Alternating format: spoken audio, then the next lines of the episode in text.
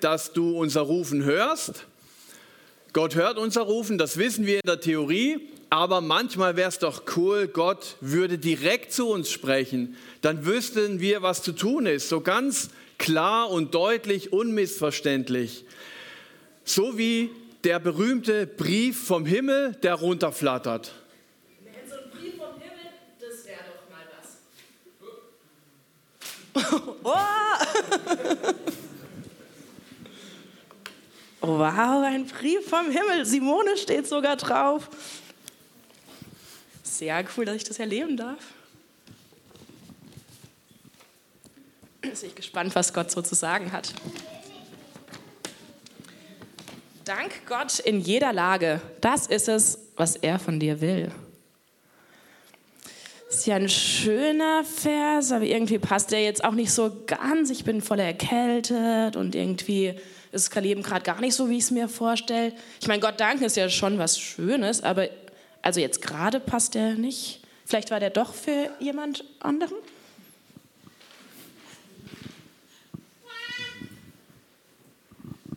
Also so ein Brief vom Himmel habe ich mir ja auch schon immer gewünscht. Mal gucken, was in meinem so steht. Oh ja, da steht Nadine, mein Name drauf. Also der ist garantiert für mich. Jetzt bin ich mal gespannt. Beobachte du die Ameisen. Ameisen, okay. Du Faulpelz, nimm dir ein Beispiel an ihnen, damit du endlich klug wirst. Wie jetzt Faulpelz? Also ich arbeite ja den ganzen Tag echt hart und in der Gemeinde bin ich ja auch die ganze Zeit drin. Also Jetzt habe ich mir schon die ganze Zeit einen Brief aus dem Himmel gewünscht, aber so einen Brief, also ganz im Ernst, auf sowas kann ich eigentlich verzichten. Ja, da bin ich mal gespannt, was Gott für mich so bereithaltet.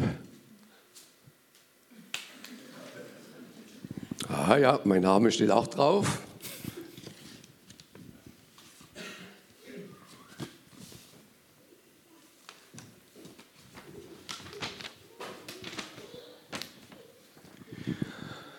Liebe deine Feinde und bete für die, die dich verfolgen. Naja, also Feinde habe ich jetzt in dem Sinn gerade nicht, aber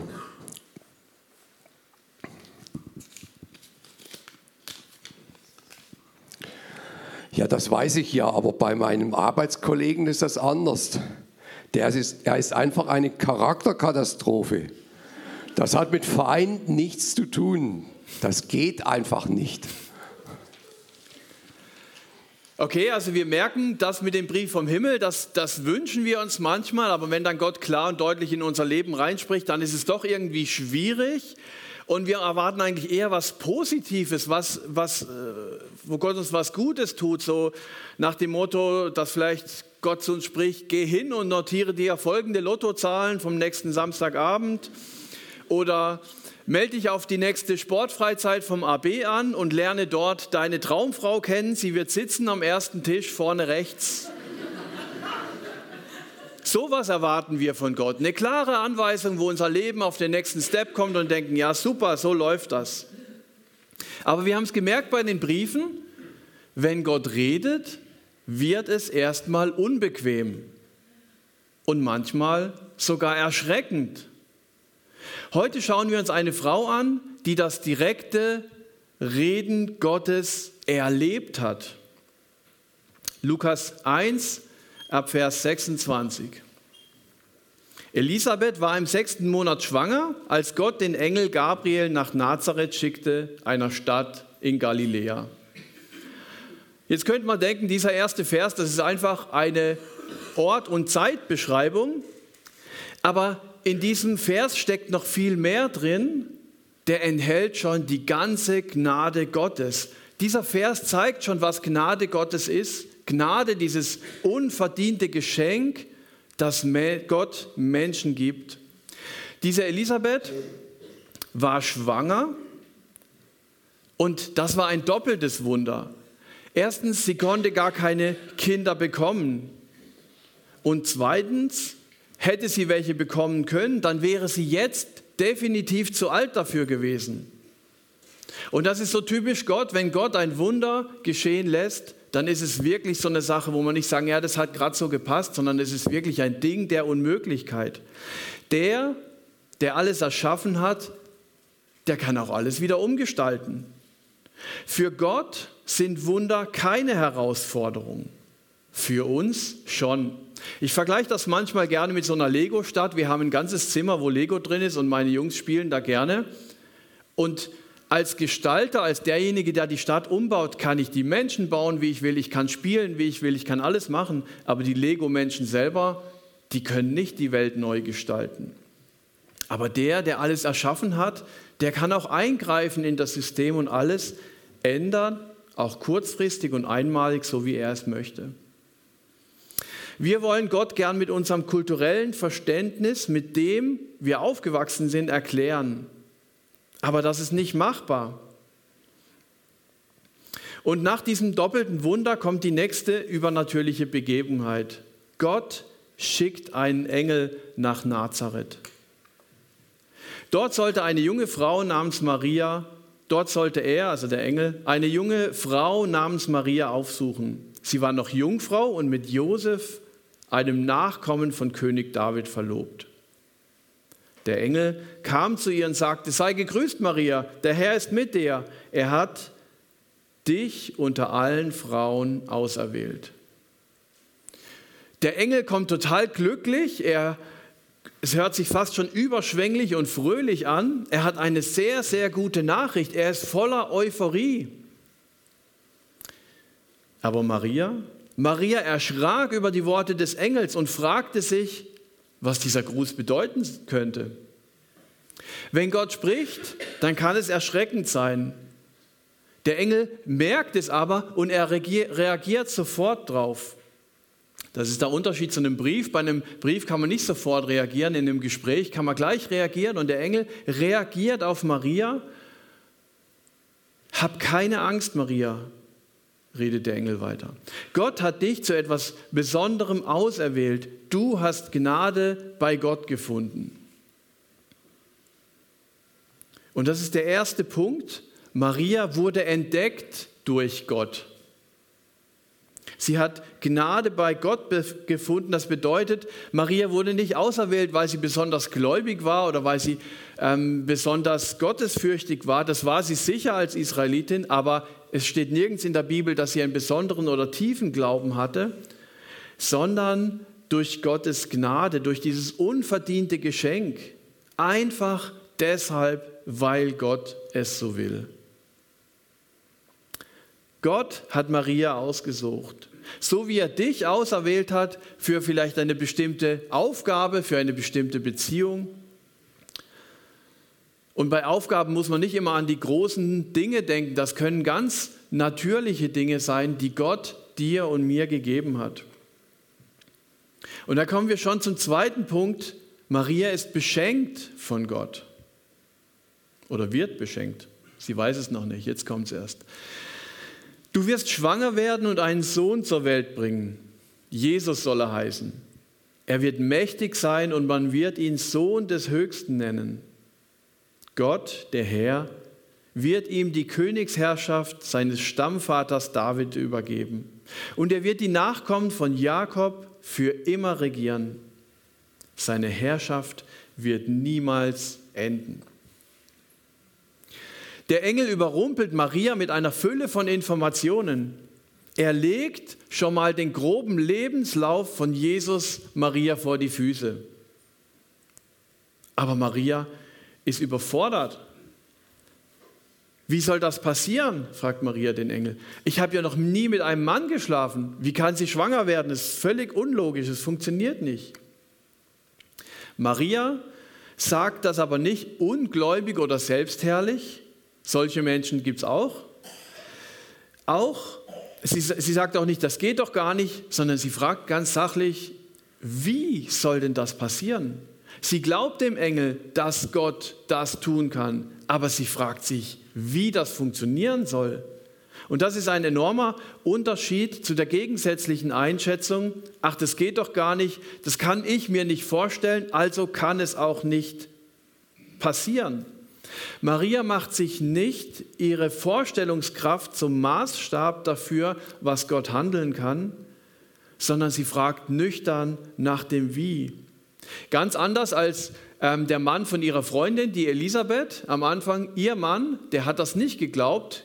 Zudem wurde auch gesagt, dass seine Frau schwanger wird und er konnte es nicht glauben und dann hat er einen Beweis von Gott eingefordert und Gott hat ihm die Sprache genommen bis zur Geburt. Aber wie Maria reagiert hat, das ist eine ganz demütige, aber auch neugierige und interessierte Frage. Der Engel antwortet ihr, der Heilige Geist wird über dich kommen und die Kraft des Höchsten wird sich an dir zeigen. Darum wird auch dieses Kind heilig sein und Sohn Gottes genannt werden. Die Antwort kommt klar und unmissverständlich. Und der Engel bringt auch gleich einen praktischen, für Maria anfassbaren Beweis dazu. Nämlich der Engel sagt, selbst Elisabeth, deine Verwandte, von der man sagte, dass sie keine Kinder bekommen kann, ist jetzt im sechsten Monat schwanger. Sie wird in ihrem hohen Alter einen Sohn zur Welt bringen. Gott hat es ihr zugesagt und was Gott sagt, passiert auch. Eine Jungfrau wird schwanger. Viele Leute haben damit ein Problem. Und das ist auch erstmal in Ordnung, weil es einfach etwas ist aus einer anderen Welt, das jetzt hier in diese Welt reinkommt und damit muss man erstmal klarkommen. Manche sprechen auch deshalb den Satz vom Glaubensbekenntnis nicht mit, wo es dort heißt, ich glaube an Jesus Christus, empfangen durch den Heiligen Geist, geboren von der Jungfrau Maria. Zur Jungfrauengeburt gibt es einige theologische Verrenkungen und das übersteigt natürlich unsere menschliche Vorstellungskraft. Und es gibt auch Theologen, die sagen, ja, das müsste man anders sehen, wenn zum Beispiel in Jesaja 7, Vers 14 steht, darum wird euch der Herr selbst ein Zeichen geben. Siehe, eine Jungfrau ist schwanger und wird einen Sohn gebären, den wird sie Immanuel nennen. Und dann sagen diese Theologen, ja, das kann man auch mit junger Frau übersetzen. Allerdings, was soll das für ein göttliches Zeichen sein, ein besonderer Hinweis, wenn eine junge Frau ein Kind bekommt? Das ist der Normalfall, das ist ja kein Wunder. Die eigentliche Frage hinter dem Zweifel ist daher eine grundsätzliche. Wie groß ist Gott und wie mächtig? Was traue ich ihm zu? Wie viel schöpferische, übernatürliche Kraft besitzt er? Und ich glaube, ähm, dass von allen Wundern, in denen in der Bibel berichtet wird, das das größte Wunder ist, das Maria hier erlebt hat. Die Jungfrauengeburt sagt auch aus, dass hier etwas ähm, zusammenkommt. Es kommt der Mensch, Maria, und der Erzeuger, der Zeuger, der ist Gott selber. Und dadurch kann Jesus ganz Mensch und ganz Gott sein. Jesus musste als Mensch zur Welt kommen, damit er uns von Sünde und Tod befreien kann. Aber er selber musste ohne Sünde sein. Und deswegen liegt dieses Geheimnis von Jesus auch gleich am Anfang bei seiner Geburt, bei seiner Zeugung. Das gewaltige Wunder der Jungfrauengeburt ist ohne Analogie. Es ist ein Geheimnis, ein, ein einzigartiger Schöpfungsakt Gottes. Und spannend finde ich, dass selbst der Mediziner Lukas ähm, hier nichts groß erklärt. Der berichtet, also er schweigt einfach drüber. Er erklärt das nicht. Für ihn war das auch unverständlich. Als Arzt kannte er sich aus, aber da war er dann auch platt. Vers 38. Wie reagiert Maria? Ich will mich dem Herrn ganz zur Verfügung stellen, antwortet Maria. Alles soll so geschehen, wie du es mir gesagt hast. Darauf verließ sie der Engel. Maria stellt sich Gott zur Verfügung, sie wird von Gott gebraucht. Das ist der dritte Punkt, gebraucht von Gott. Gott gebraucht Maria, weil sie sich ihm zur Verfügung stellt, ohne zu wissen, was genau kommt. So die grobe Richtung ist vorgegeben, aber sie weiß nicht, wie viel Leid, wie viel Freude, wie viel Wunder sie noch mit Jesus erleben wird. Es ist kein, kein Fahrplan, wo Maria genau weiß, was kommt. Und wir Menschen ticken aber so, dass wir gerne das uns von Gott wünschen, auf was wir gerade Lust haben oder wo wir denken, es ist richtig für uns. Und Maria kann uns hier zum Vorbild werden. Wie eine Dienerin sagt sie, alles soll so geschehen, wie du geplant hast. Sie liefert sich Gott vollkommen aus, ohne zu wissen, was kommt. Sie lässt sich auf Gott ein. Es geht in diesem Text nicht darum, ermutigt zu werden, eine bestimmte Aufgabe zu übernehmen oder zu sagen, oh, jetzt muss ich dies und jenes machen, jetzt ist Adventszeit, jetzt muss ich ein bisschen freundlicher sein, ich muss Leute beschenken, die ich sonst vielleicht nicht beschenkt habe oder irgendwas, sondern es geht heute darum, meine Herzenshaltung zu verändern. So wie Maria. Der Engel kam nicht und hat gesagt, du hast jetzt die und die und die Aufgabe, sondern alles, was der Engel von Maria erwartet hat, das hat sie gebracht. Alles soll so geschehen, wie du geplant hast. Und mit dieser Einstellung möchte ich auch aus diesem Gottesdienst gehen. Und ich fasse nochmal zusammen, was lerne ich von Maria? Maria wurde entdeckt von Gott und ich bin auch entdeckt von Gott. Gott sieht mich, er kennt mich und ich bin ihm wichtig und er hat einen oder mehrere Aufträge für mich. Ich bin beschenkt von Gott. Er gibt mir viel Gutes, materielles, ja sicher auch, aber auch immaterielles. Und Gott ist die ganze Zeit bei mir, egal was passiert, wenn die Inflation noch höher geht. Wir, wohnen in einem Erdbebengebiet. Wir wissen nicht, was bei uns noch alles passieren kann, aber Gott ist immer bei mir. Ich bin beschenkt von ihm. Darauf kann ich mich verlassen.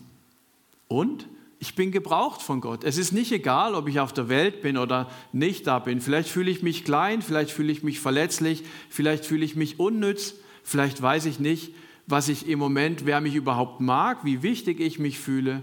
Aber Gott will mich gebrauchen und hat einen Auftrag. Und manche haben einen Auftrag, der vielleicht groß und sichtbar ist, und andere haben einen Auftrag, der gar nicht sichtbar ist. Meine Frau und ich, wir diskutieren manchmal, was ist so mein großer Lebensauftrag, würde ich sagen, ist jetzt einfach der Neubau und Kindergarten. Das ist jetzt einfach so mein Auftrag, den ich auch sehe. Ähm, und das ist ein Riesending und da sieht man was. Meine Frau hat einen ganz anderen Lebensauftrag, den sie sieht. Ähm, ihr Traum war einfach, Mutter zu sein. Das ist für mich jetzt als Mann, denke ich, ja gut, das ist vielleicht Standard oder so, das ist für mich nichts Besonderes. Für sie ist es was sehr Erfüllendes und sehr was Großes. Es kann aber sein, dass du selber auch Mutter bist und Gott dir einen ganz anderen Auftrag noch gegeben hat, der dich viel mehr erfüllt. Also das ist, ähm, das ist etwas, was man im Herzen trägt. Und unser Job heute ist aber nicht zu sagen, ja, wo sind die Aufgaben, Jesus, ich krempel die Ärmel hoch und leg los, sondern Gott Jesus, ich stelle mich dir zur Verfügung.